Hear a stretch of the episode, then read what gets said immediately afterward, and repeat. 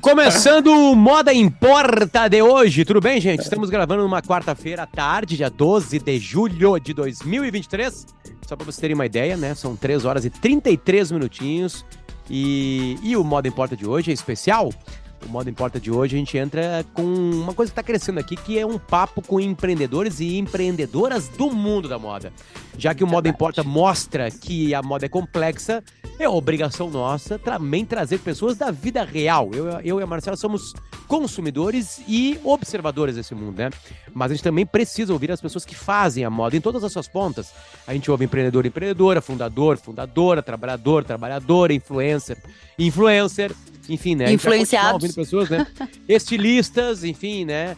É, e claro, né, que a gente quer ouvir cada vez mais pessoas. E estão com a gente hoje Grupo IESA e seu manancial de marcas, que vai desde a de BYD até Peugeot, aí passa por Fiat, vai para BMW, entra na Harley Davidson, enfim, você vai encontrar o seu carro, até sua moto, né, na, no Grupo IESA, é só procurar por todas as concessionárias, um dos maiores grupos de concessionárias do Brasil.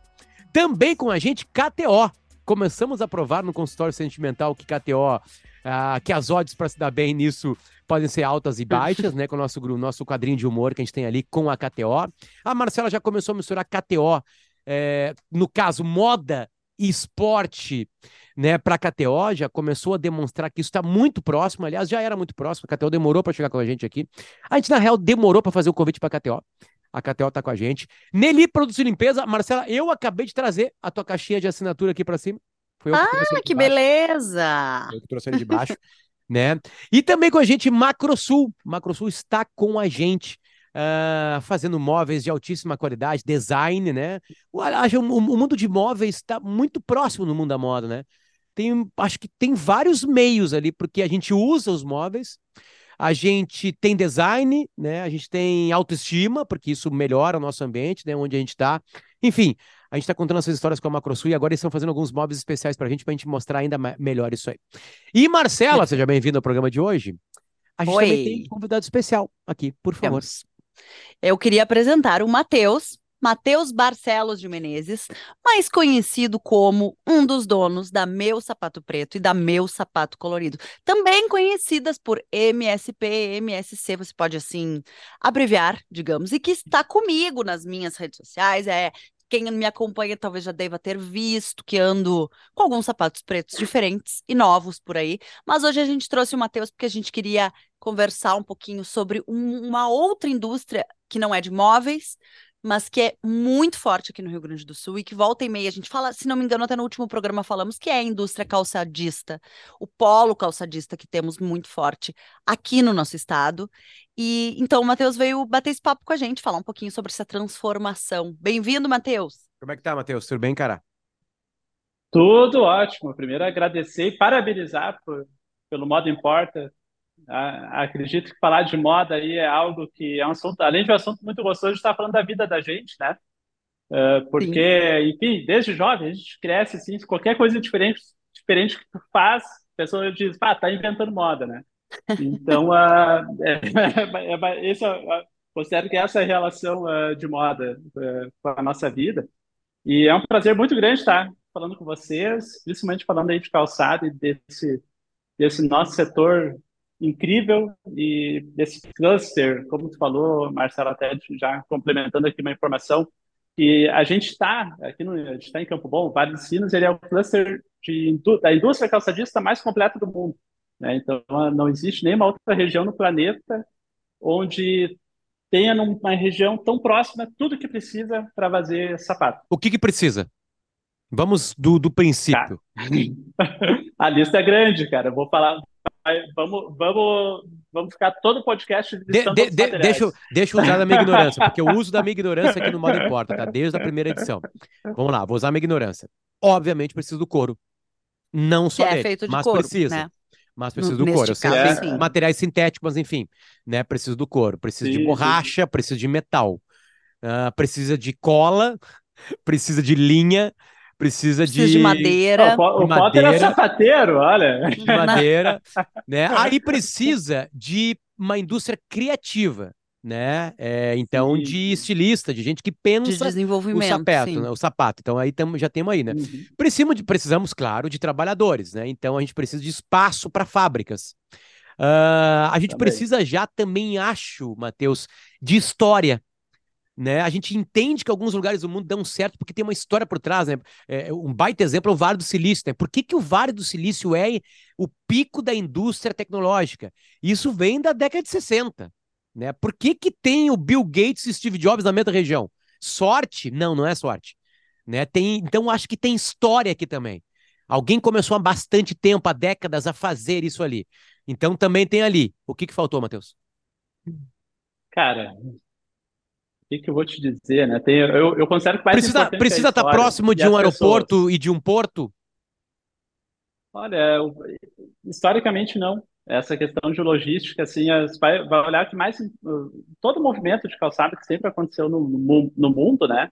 Até ele chegar aqui, o sapato sempre vai atrás de pessoas, pessoas para trabalhar, pessoas que é é uma indústria que emprega muita gente, né? Para para a gente começou esse, esse trecho do papo falando de tudo que precisa para fazer um sapato, tudo que tu falou isso de matéria-prima, cara, envolve muitas pessoas e quando junta tudo isso e traz para dentro da fábrica, envolve muita, muita gente, né? Então a indústria calçadista ela sempre vai atrás das pessoas. Agora, se a pessoa vai estar perto do aeroporto, perto de um porto, isso não faz diferença, desde que tenha pessoas, desde que tenham pessoas querendo trabalhar. Então é uma indústria que movimenta e conecta muita gente, né? E eu acho que essa é a parte mais mágica, porque quando a gente fala de pessoas, a gente está falando e construindo histórias. E isso, para mim, é o que mais me fascina da, da indústria calçadista como um todo. Tá, e um pouquinho da tua história, justamente, Matheus, é porque vocês já estavam envolvidos com o setor calçadista antes da Meu Sapato Preto e da Meu Sapato Colorido existirem, não é? Essa história Gente, é é- intrínseca à tua vida? Se eu vou, pô, eu vou fazer 33 anos agora, né? Ah, meu pai é industriário desde 12 anos de idade, minha mãe também começou por aí, naquela época se começava a trabalhar muito cedo, Muito né? cedo, né? E, cara, meu primeiro trabalho, acho que eu tinha uns 6, 7 anos, minha mãe tinha loja de sapato e eu era estoquista, né? Então, ah, então assim, tipo, venda do Natal ali, o bicho pegando e tal, e, cara, eu acho que era só eu que cabia dentro do estoque, porque era um estoque muito grande, né? Eu era o único que cabia, a diversão era pegar bicicleta e, e andar de bicicleta no corredor da fábrica. Então, Matheus, Matheus, Matheus, a gente, te- a gente teve um, a, isso daí 2007. a gente teve um cortezinho de internet, agora também deu um certo atraso, vamos ver se a gente recuperou. No momento que tava falando, da, a gente pegou algumas palavras que a gente imaginou, bicicleta, fábrica, enfim, ainda Cabia na loja, tu ainda estava estocando, né? Então, aparentemente, tu Tá, contou uma história de, eu- de entrada na indústria. Como é que foi? Tu vendia Sim. sapatos de outras marcas, né? Aí teve Vamos uma lá. quebra. Primeiro, primeiro eu estou falando da, da, da, da- como é que eu vim parar dentro da indústria, a indústria da família, né? Então, eu vou voltar na parte da, da, da loja. Então, ah, então, assim, eu cresci, cresci dentro desse universo do sapato. Porque minha mãe tinha loja de sapato e meu pai era industriário. Então, ah, então assim, ah, meu primeiro, meu primeiro, minha primeira ligação profissional com sapato foi de estoquista na loja, ali, eu pensando, organizando sapatos. E, e, cara, industrial, depois minha alegria era pegar a bicicleta e andar no corredor da fábrica, meu pai trabalhava. Então, a gente, é- essa era a diversão naquela época. E lá em 2007, 2008, eu tinha 15, 16 anos, e aqui na região deu uma. Eu acho que a última grande crise que teve aqui na região foi por ali, né? Que deu a última grande leva, assim, de encerramentos de grandes indústrias, e naquela época meu pai ficou desempregado. E, e minha mãe e os, os clientes dela eram, da, da loja, no caso, né? Eram das fábricas que fecharam. Então a gente teve que se reinventar como família. E o que que a gente sabia fazer sapato? Sabe? Então, nosso negócio começou ali. A gente começou em 2008, fabricando, né? E, cara, vivemos de tudo aí. Nesse, a fábrica completou 15 anos agora em abril. A gente, como marca, como Meu Sapato Preto, completa quatro anos agora em julho. Meu Sapato Colorido completa três, agora em agosto. Então, a, gente tem uma jornada aí que já passou por diversos ciclos, crises, governos, pandemia, Então, uh, são 15 anos de muita história para contar, de diversos momentos diferentes, sabe? Então, uh, eu vivi muita coisa, muita coisa nesse, nesse meio tempo. Também, assim, uh, desde cortar sola até vender sapato, até virar empresário de e-commerce. É uma loucura. São várias coisas, né? É, bom, de, deixa, de, a gente teve agora um pouquinho melhor, assim, eu não sei se está em 4G, 5G ou Wi-Fi, né? Mas aparentemente é, agora... Eu tô na, é, eu tô no Wi-Fi aqui, só que tá chovendo pra caramba, então é, bom então a gente tá vivendo a mesma coisa aqui em Porto Alegre. Vamos lá. Agora normalizou um pouquinho. A gente pode ir pra qualquer lado, tá? Eu acho muito legal essa história de empreendedorismo, né? Já teve 2008, na real, quem tava quebrando nos Estados Unidos, mas quem tava dominando o mundo era a China. Então a China destruiu um pouco com, com esse setor, né? Sobreviveram poucos, né? A, a, a causa de 2008 é a China? 2015. Sim. Não, não, a, o desemprego é, de 2008, quando 2008, teu pai e tua mãe... É, é. Eu vejo, dois, olhando o cenário de 2008, tá? Eu acho esse, exatamente esse conjunto, né? Uh, a, a, ascensão da China na indústria calçadista e a crise nos Estados Unidos, que era o maior merc mercado consumidor das indústrias daqui. Esse combo aí foi explosivo. Então, e o nosso mercado interno não tinha condições de absorver tudo que a indústria calçadista tinha condições de produzir aqui naquele momento. Tá, e como que se dá essa reinvenção em família? Porque a gente está falando de um setor é, muito antigo, vocês numa posição diferente, né, de ele trabalhando numa outra indústria, que aí de repente ele já não trabalha mais, a tua mãe frente à loja, mas claro, com conhecimento, imagino muito grande daquele sapato. E como é que vocês vão para frente para virarem vocês os produtores? Porque essa é a virada, né? É, essa foi a primeira grande virada, né? A gente começou a empreender, tem, tem histórias de, de empresas que nascem, ah, visualizamos uma oportunidade no mercado, algo assim, né? A nossa foi, foi muito assim, tipo, precisamos, é, precisamos Sim. que a gente sabe fazer sapato, vamos lá. Então, uh, então meu pai ele organizou toda a indústria para começar, né? E, cara, uma semana antes de começar, ele arrumou um outro emprego. E daí. Aí deixou para vocês. Daí, daí, salário garantido, né? E tal. Daí ele olhou para. Eu tinha, eu tinha 17 anos na época. Daí ele olhou para mim e para a mãe assim: Olha, gente, agora é com você, né? Porque tá tudo, tá tudo pronto aí para começar. Começa segunda-feira. Agora vocês vão tocar. Gente, foi assim. É, eu, eu, eu fui aprendendo sapato na prática. Não tive faculdade, não tive nada. Foi na prática mesmo. Então a minha mãe ela tinha aquele olhar de como que eu preciso fazer com que esse sapato chegue na consumidora, aquele olhar de loja. Uhum. Né? Sim, Isso tudo sim. ela via, não, então a gente tem que fazer um sapato que chegue dessa maneira para a consumidora. Então, é, é, foi, uma, foi uma soma, essa soma aí que, que eu acho que tá. fez a mágica dar certo e, e, e, a maneira como começou fez a gente conseguir se adaptar a tudo que aconteceu depois, sabe?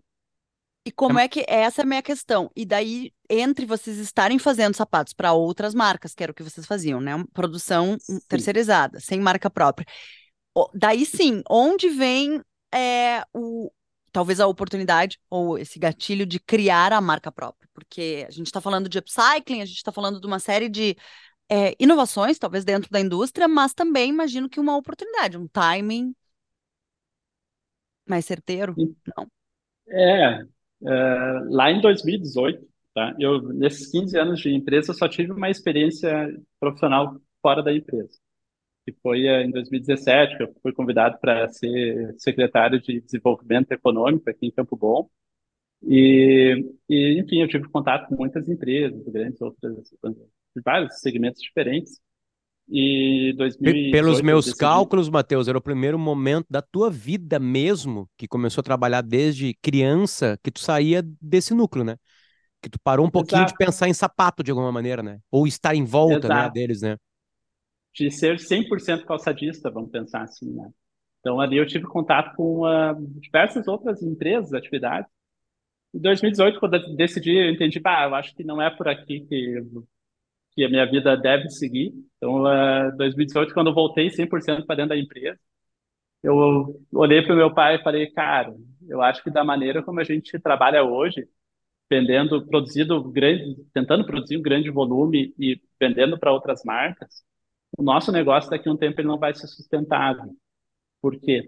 Uh, há uma dificuldade muito grande de renovação de mão de obra no setor calçadista em quantidade. Hum. E para o nosso negócio de ter uma expansão, ele precisaria ter entrada de novas pessoas para produzir sapato. Né? E a partir do momento que tu não tem essa entrada de novas pessoas para conseguir aumentar a produção, então o negócio não vai ser mais sustentável, não vai existir no futuro. Né? Então a gente precisava criar uma maneira de conseguir ter um espaço de crescimento, uh, tanto de faturamento quanto de margem, produzindo menos pares. E a maneira de fazer isso é tu vendendo direto para o consumidor. Né? Porque daí tu sai de um ticket médio ali industrial de 70, 80 reais, que é o sapato que tu vende para o lojista, né? para um ticket de 300, 350. Então, a, a margem por par produzida era muito maior, isso permite aí tu, tu, tu ter o mesmo resultado com uma produção muito menor e, consequentemente, conseguir adaptar o modelo de negócio para precisar menos pessoas, né? Então a gente partiu daí é, dessa dor a, a, a, necessidade de desenvolver, reinventar nosso negócio. E isso tem que ser feito antes antes né da de uma grande crise, de uma grande ruptura. Então a gente começou a estudar esse projeto em 2018. A gente tinha dois grandes problemas na fábrica. Um era a sobra de matéria-prima, né? O mercado da moda, ele nesse sentido eu acho muito cruel, porque tinha um comportamento de, ah, mudou o tom da cor, esse material não vai servir mais para nada. Então, isso não tinha destino. Então, a gente uhum. chegava no final da coleção e tinha muito couro sobrando. E a única maneira de aproveitar todos esses couros era retingindo eles para uma cor só. No caso, preto. preto. Então, então, essa marca, ela é sapatos pretos. Né? Beleza. Legal, grande sacada. E agora, será que uma mulher compraria numa loja só de sapatos pretos? Então a gente começou essa pesquisa, a gente conversou muito com as clientes, muito mesmo. Assim, foi um ano de pesquisa, focus group, fiz a, a gente fez experiência de campo, participando dessas feiras de calçados para entender se como é que seria o comportamento de uma consumidora entrando numa loja só de sapatos pretos, né? Inicialmente era sapato preto. A ideia daí é, tinha muito homem querendo comprar e a gente não sabe fazer sapato masculino, só sabe fazer sapato feminino. Né? Então a gente tinha que deixar a marca mais feminina. Daí veio o meu sapato preto, coração colorido, as, as fotos coloridas, né? Então é tudo isso até chegar nesse momento no dia 1 ali, dia 5 de julho de 2019, que a gente lançou a marca. História, cara tem uma inteligência de, de um monte de coisa, tem um instinto, tem.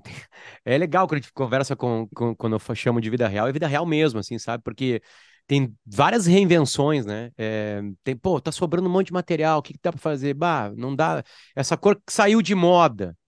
Tá, mas e esse material aqui? Bah, então tá, o que, que dá para atingir? Não, dá para atingir de preto. Cara, sério, na boa.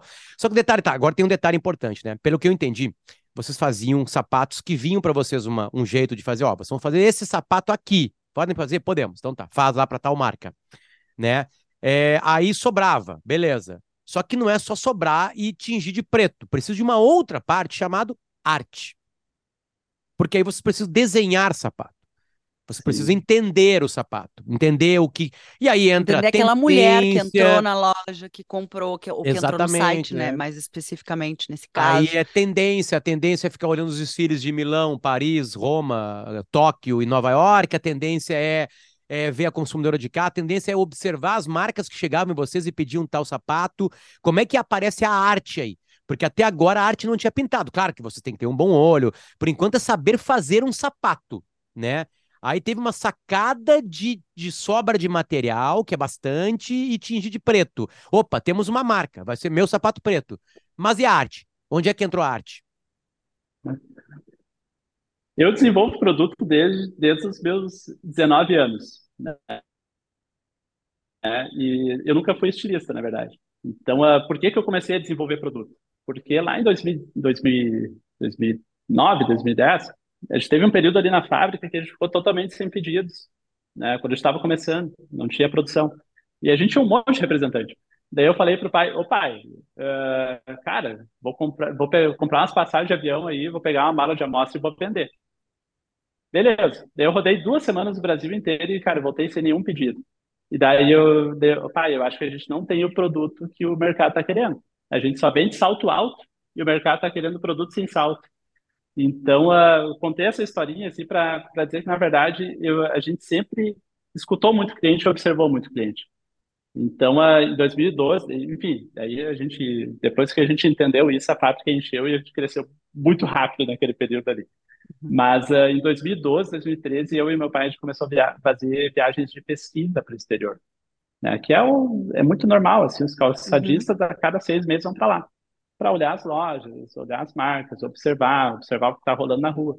Então, uh, esse universo ele sempre teve muito presente no nosso processo de criação.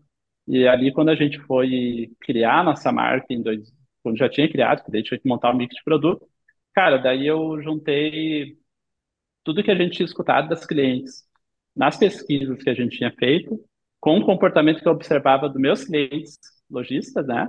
Uhum. E com o que a gente pesquisava lá fora de tendência. A partir daí a gente começou a montar as coleções da meu sapato preto. Tem uma palavra é um aqui. Tem, tem, uma, tem uma. Vamos lá, vou metaforizar aqui, tá? Uhum. Para que um médico, um engenheiro, né? Alguém que trabalha com limpeza, enfim, alguém que, que jornalista, enfim, né? Observa aqui, né?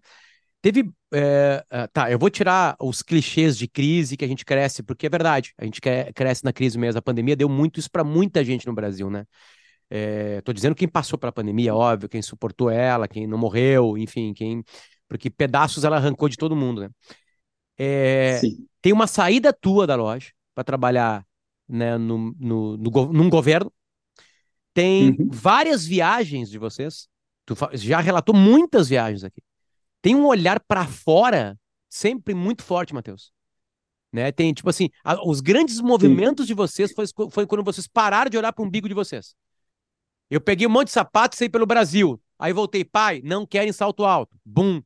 Faço, faço salto baixo, explode. Né? Tem que escutar, Agora, tem que escutar, viajar, observar. falar com o cliente, é. sair do seu mundo. Tipo assim, tem que olhar para fora. Aparentemente, isso não é uma coincidência, Matheus. Isso não é uma coincidência. O, o, o, ouvir cliente é primordial hoje. É como ter um Instagram. Uma empresa Total. que não tem Instagram já era, ainda mais de moda. Enfim, né? Agora, uhum. viajar é uma coisa interessante, né? Sair do lugar é, ah, eu tô aqui em Campo Bom. Não basta Campo Bom, galera. Não basta. vou ter que ir para Europa, vou ter que ir para China, vou ter que viajar para o Brasil. Tô certo ou errado? Tá certo, tá certo, Potter. E... Mas não adianta só ir para fora e buscar tendência, pesquisar, se tu não saber conectar com aquilo que tu sabe fazer.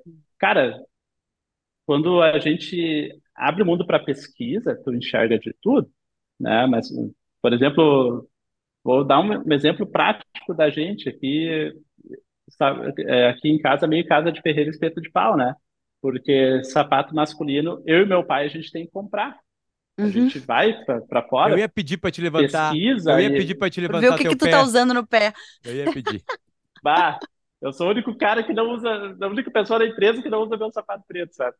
Porque que a coisa. gente não sabe fazer. Então, mas, cara, se eu vou olhar aqui, eu tenho uma pesquisa gigantesca de produtos legais que eu usaria, acho fantástico, mas a gente não sabe fazer. Então, não adianta a gente só trazer insumo para dentro se isso não faz sentido com o nosso DNA industrial, né, com o DNA do nosso negócio. Então, essa conexão de, de conectar o que a gente está enxergando com aquilo que a gente domina o processo de fabricar, eu acredito assim que tenha sido um dos pontos mais fatores chave assim de de sucesso do, do nosso negócio. É, eu diria, te ouvindo agora, Matheus, que tem um mix de, de óbvio, necessidade, né? Aquele, a, a, necessidade que empurra, porque sim, precisamos vender, daí não tem pedido, ninguém quer comprar o que a gente está fazendo, não é assim. Para um. Deixa eu ver o que está acontecendo lá fora, mas ao mesmo tempo eu preciso valorizar o que eu sei fazer, o que o, a minha empresa sabe fazer e o que o, o, a zona, o cluster, como tu diz, a região toda sabe fazer de, né, de mais bem feito. Porque a gente também tem aqui numa indústria calçadista que agora está desenvolvendo é, sapatos esportivos com muita força, que também não é o que vocês fazem.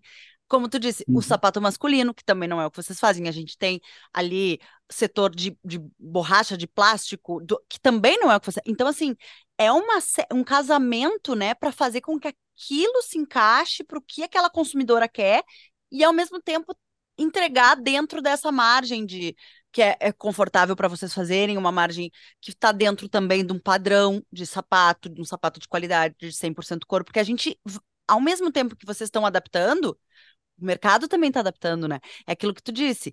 É, bah, elas não querem esse salto. tá fazendo o, o flat. Mas aí, daqui a pouco, é o sapato de borracha, é um boom dos tênis que vocês não estão fazendo, vocês estão fazendo o sapato de couro.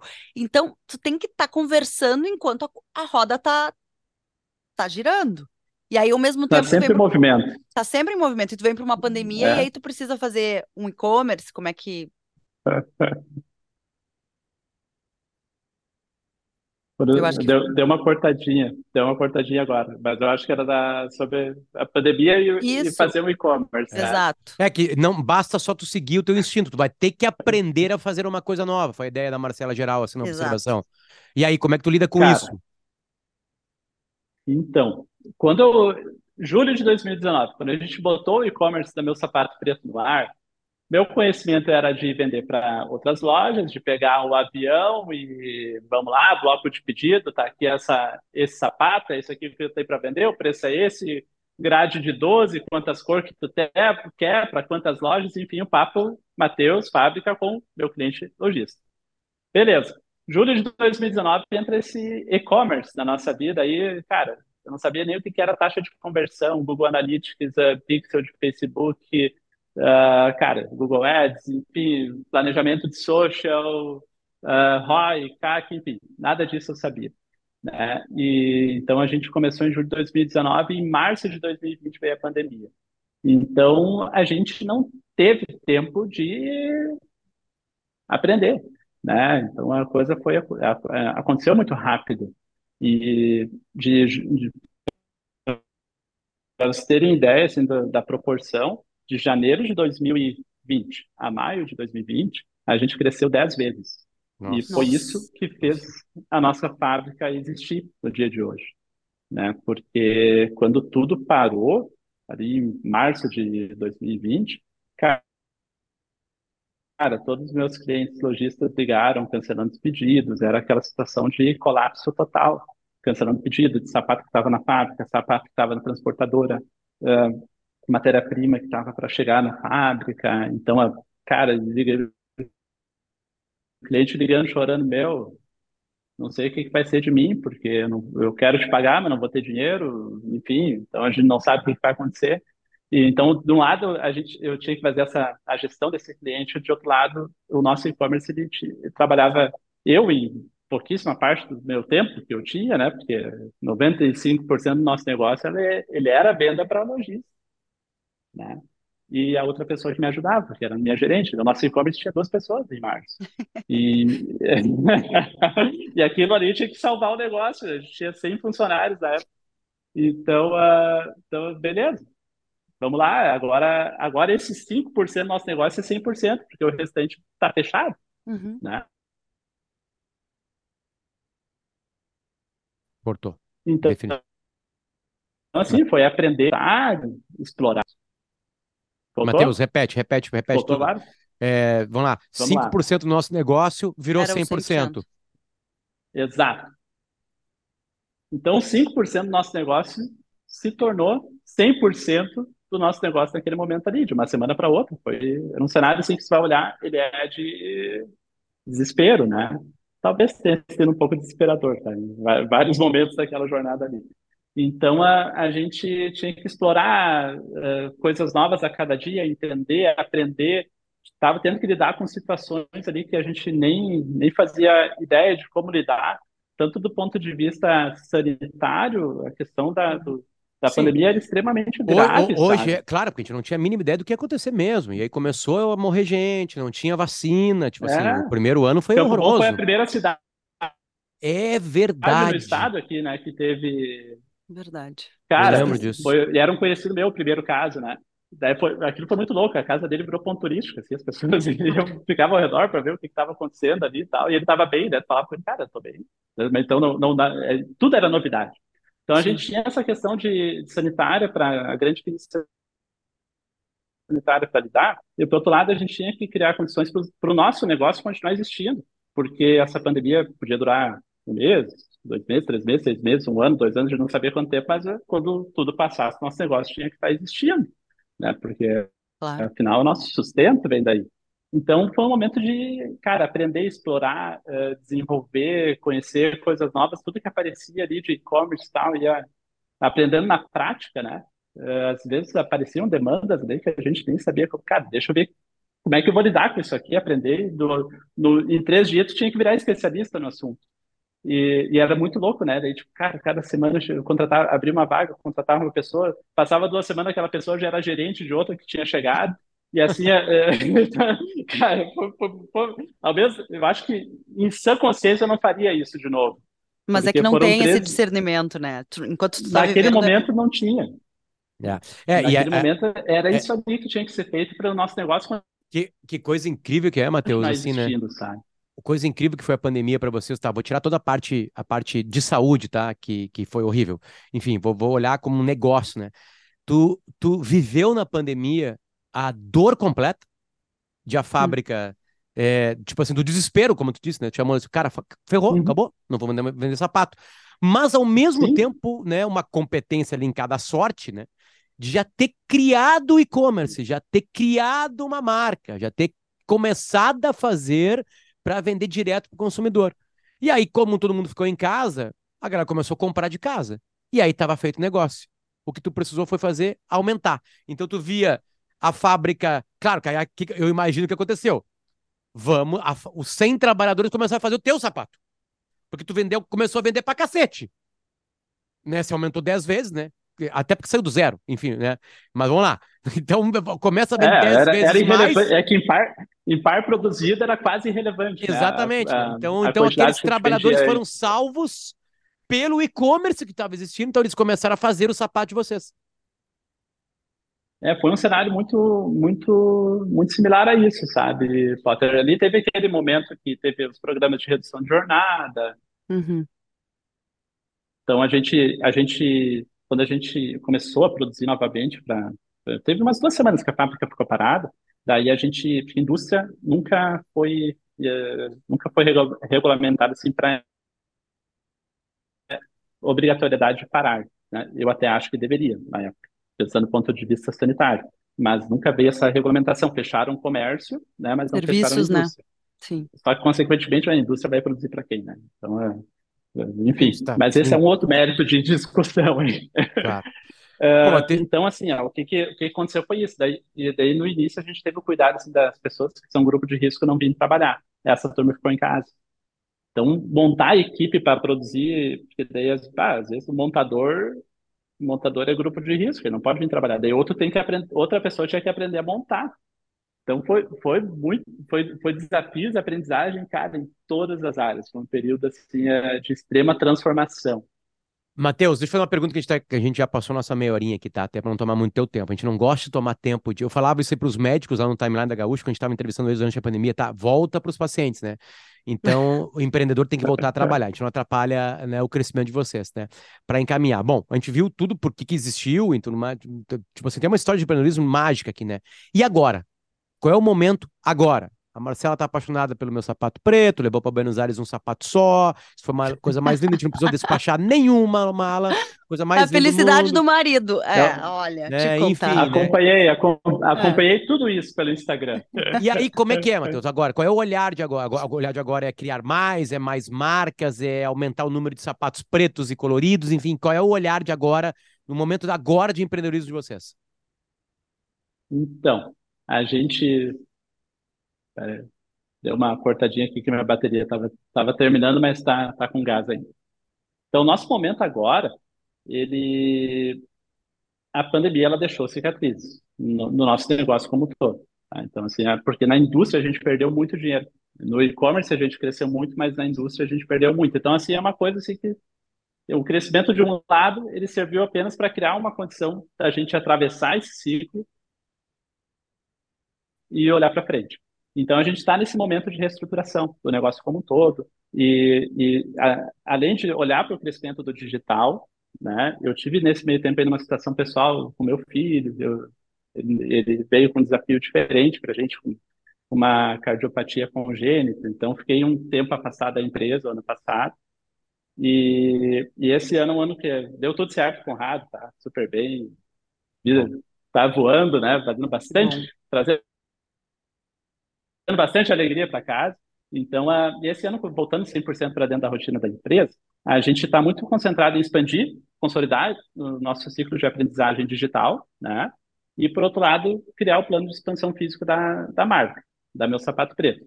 Então, a gente já está em Porto Alegre com os dois quiosques super consolidados, um modelo uhum. diferente de chegar no consumidor também, né? Uh, não naquele modelo de loja tradicional, enfim, modelo mais próximo do cliente, no corredor do shopping ali. Então, esse projeto a gente quer expandir, quer levar, levar para outros, outros lugares do Brasil também. E esse ano, a Meu Sapato Colorido, que ela nasceu lá em 2020, simplesmente para a gente ter um destino para todos os sapatos prontos, né, da pandemia que foram cancelados. Nasceu para isso, né? A gente teve muito produto que o cliente cancelou, não tinha para quem vender. A gente botou a marca Meu Sapato Colorido e, e ela foi lançada a partir dali. E esse ano ela, ela a partir do reposicionamento que a gente, que a gente fez ano passado, ela começou a mostrar uma força muito grande, um posicionamento muito interessante nesse mercado de conforto, né? Cores uhum. diferentes e conforto. Então a gente está com uma atenção especial aí para a expansão desse, dessa marca também. Na real que é assim, ó, nesse momento meu pai está atucanado porque ele está com uma venda maior do que ele consegue produzir. Mas isso é problema bom. Coisa linda. Você é treinador de futebol recebendo reforço de seleção. Só pode ser bom, não pode ser ruim. Só pode ser. Aliás, é, tu é colorado ou gremista, cara? Cara, eu sou gremista. gremista. É, gremista. é porque é incrível. Porque a gente, o teu nome é. Do, compadre Marcelo Glória aí, da, da turma. Olha aí. É verdade, é verdade. É, porque o teu nome. casamento dele, ele é padrinho meu filho.